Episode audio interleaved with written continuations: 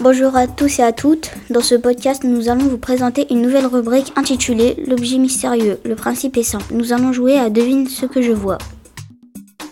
C'est un petit objet ancien et articulé inventé en 1860. Son, son fonctionnement est mécanique. Il ne, fonctionne plus ou des batteries.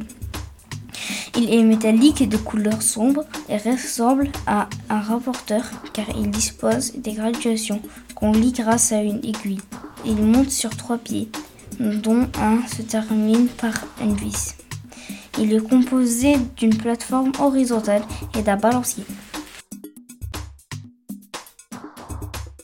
Alors, avez-vous trouvé Vous pouvez écrire votre réponse en commentaire.